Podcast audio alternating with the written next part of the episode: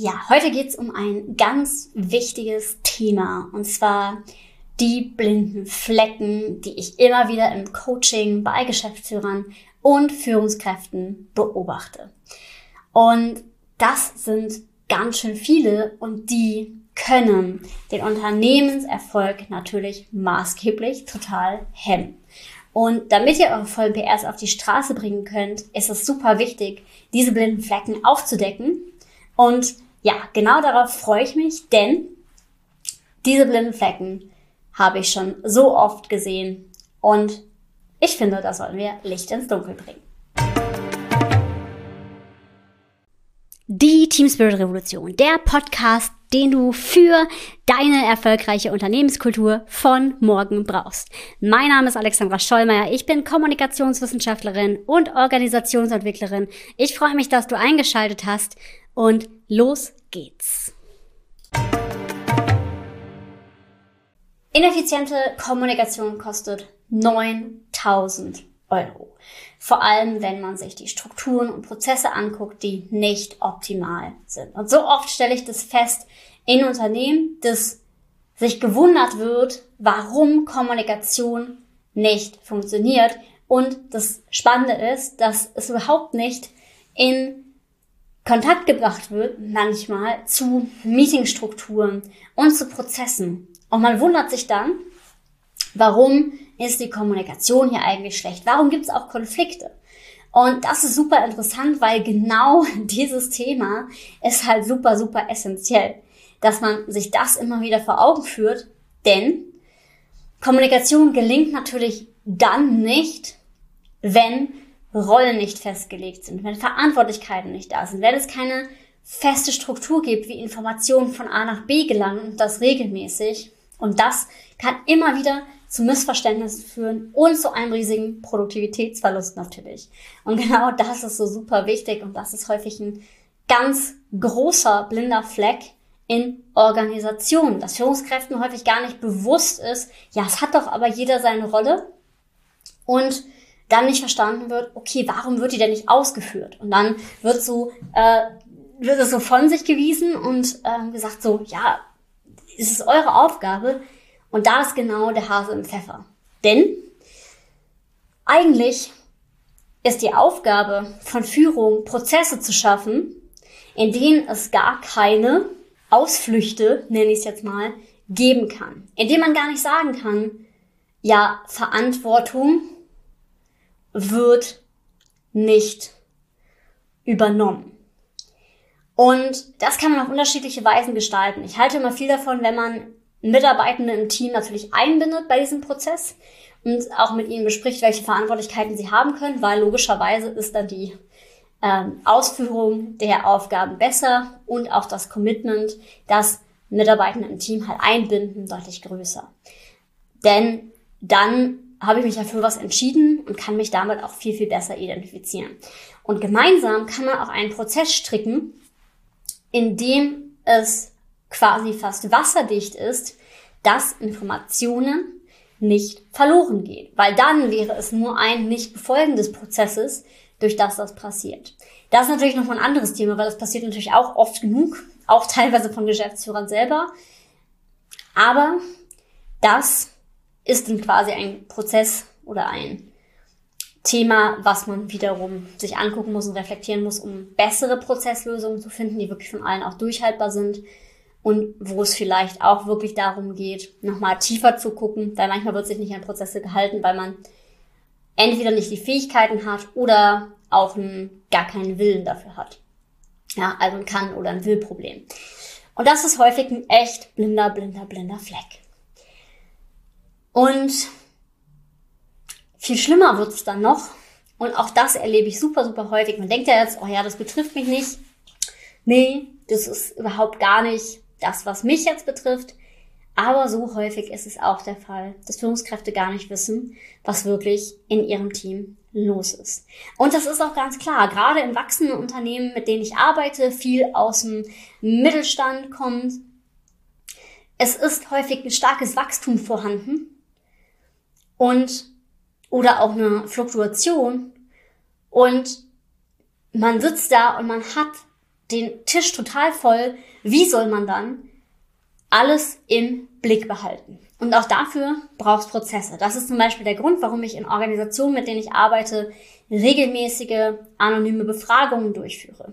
Oder auch Mitarbeitergespräche, die nicht nur einmal im Jahr passieren sollen, sondern bitte einmal im Quartal oder es gibt sogar Firmen, die machen das einmal im Monat, mindestens aber einmal im halben Jahr.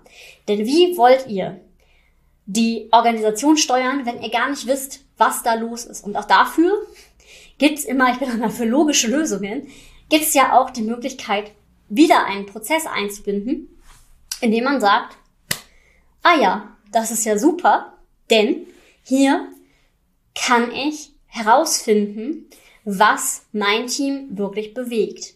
Und das ist so, so, so wichtig, denn was ich schon häufig hatte, waren so Aha-Erlebnisse. Oh, krass.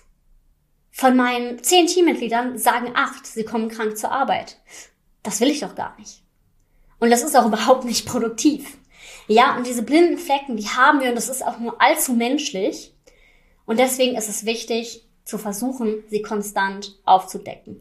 Denn dann schafft ihr eins, und zwar psychologische Sicherheit. Psychologische Sicherheit ist ähm, die Fähigkeit und der Wille, zwischenmenschliche Risiken einzugehen. Also auch mal in Konflikt zu gehen und sich Dinge trauen zu sagen. Und natürlich, wenn man immer wieder dafür sorgt, dass man Räume schafft, in denen Feedback gegeben werden kann, dann wird es irgendwann ein Selbstläufer, weil alle sich beteiligt fühlen, alle wissen, hey, wir wollen gemeinsam dieses Unternehmen nach vorne bringen.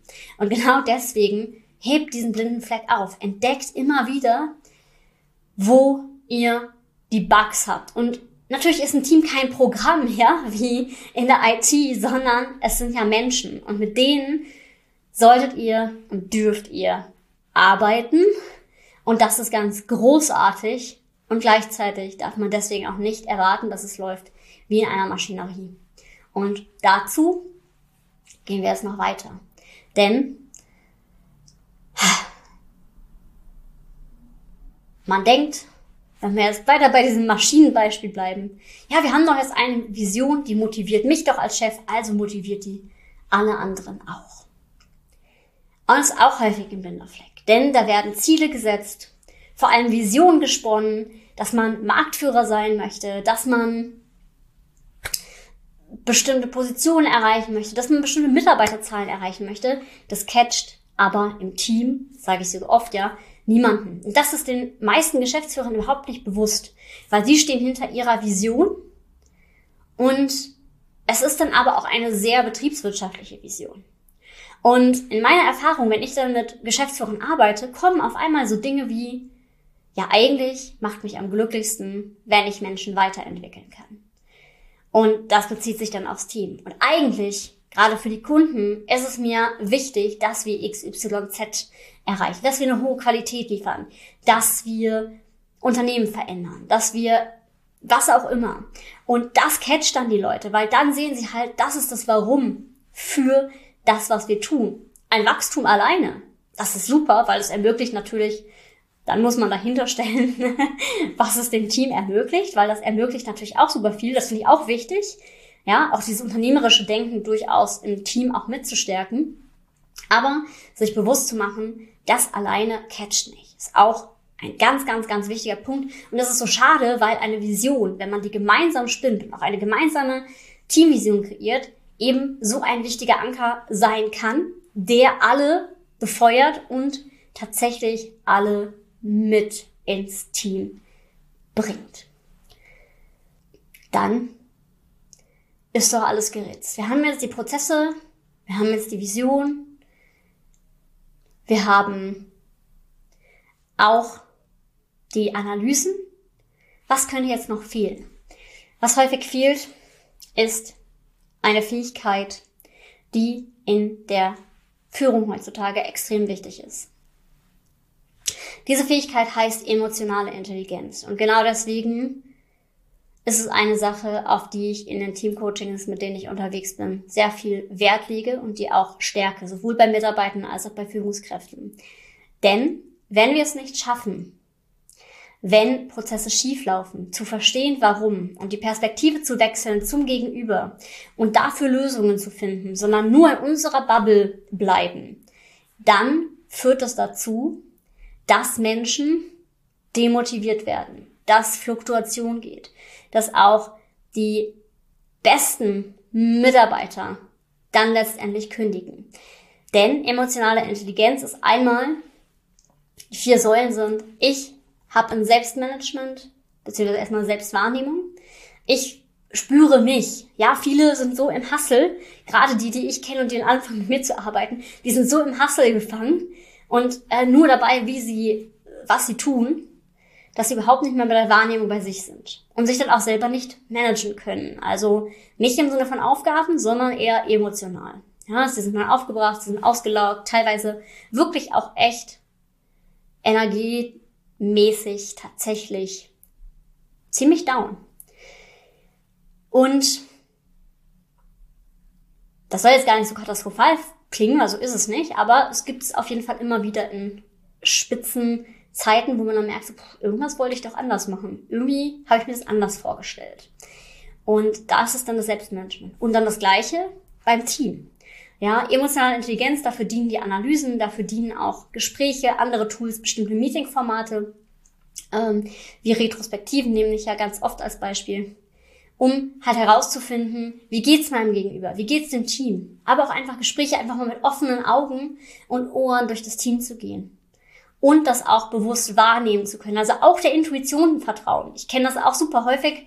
Dann kommen Führungskräfte zu mir und sagen, ich habe da so ein Gefühl. Dann sage ich, ja, dann sprich mit der Person darüber. Ja, wirklich? Ja, unbedingt. Und auch nicht zu lange warten, weil häufig ist die Intuition genau in diesem Fall richtig. Ja, und findet heraus, was Bedürfnisse und Motivationen der Mitarbeiter sind, die dann nämlich auch auf die Vision und die Ziele des Unternehmens einzahlen. Weil wenn ihr wisst, eine Person wird durch Weiterentwicklung oder durch kreativen Freiraum total motiviert, dann gebt dieser Person das und sie wird aufblühen. Wenn ihr sie in ein enges Korsett presst, dann wird sie eingehen wie eine Primel und das wollen wir nicht. Und deswegen so wichtig, immer herauszufinden, wie könnt ihr Stärken stärken und na klar, bestimmte Schwächen ja, beispielsweise, wenn es um Fehler machen geht, es vielleicht ein paar zu viele Fehler sind, dann muss man natürlich darüber sprechen und es auch weiterentwickeln. Seht trotzdem immer die Stärken und stärkt die gezielt, damit ihr auch empowerte Menschen im Team habt, die wirklich auch zu sich stehen und ihre eigenen Fähigkeiten gut finden. Ja. Das waren jetzt schon mal vier blinde Flecke. Es gibt noch einen fünften, den ich hier gerne erwähnen möchte. Und das ist vor allem auch, warum bestimmte Fehler gemacht werden, warum bestimmte Dinge passieren.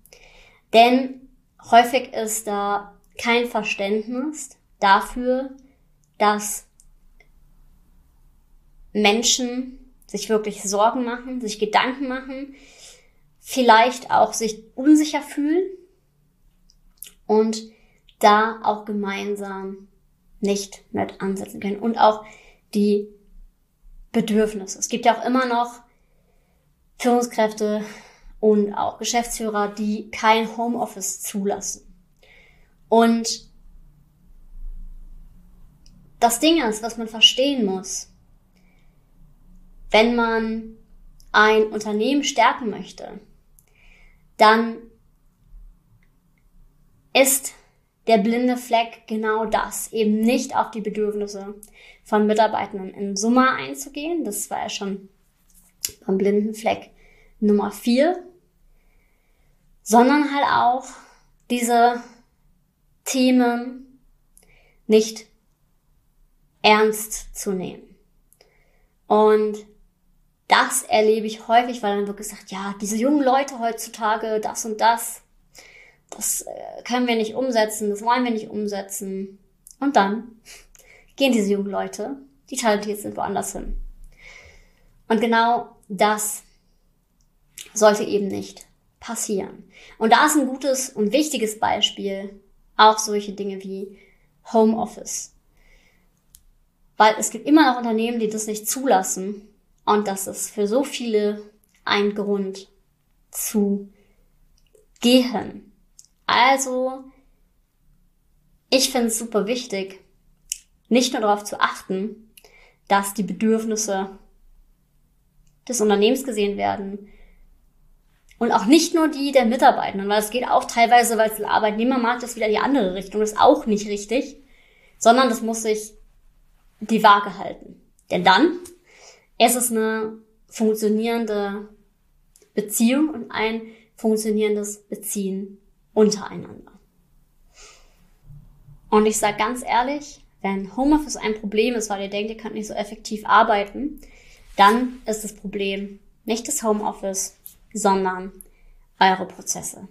Und das ist definitiv nicht zu verachten, sondern schaut euch wirklich an, wie ist euer Team aufgestellt. Hättet ihr auch das Gefühl, ohne dass ihr ständig kontrollieren müsst, dass alle digital überall verstreut arbeiten könnten.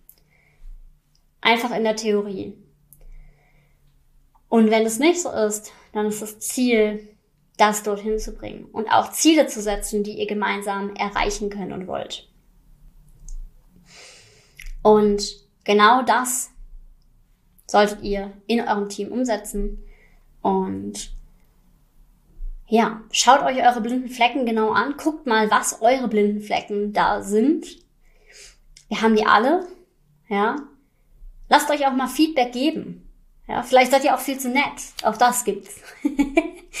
genau. Und ähm, ein Tool, das schon mal helfen kann, ist der Team Performance Check. Den könnt ihr auch mit dem gesamten Team durchführen. Den findet ihr in den Show Notes und führt den gerne durch. Und wenn ihr Themen habt, um eure Organisation, euer Team weiterzubringen, dürft ihr euch natürlich wie immer gerne melden. Ansonsten freue ich mich, wenn ihr mir eine 5-Sterne-Bewertung hier lasst und wir auch diesen Podcast gemeinsam zum Wachsen bringen. Macht's gut und ich wünsche euch alles Liebe und sage bis zur nächsten Folge.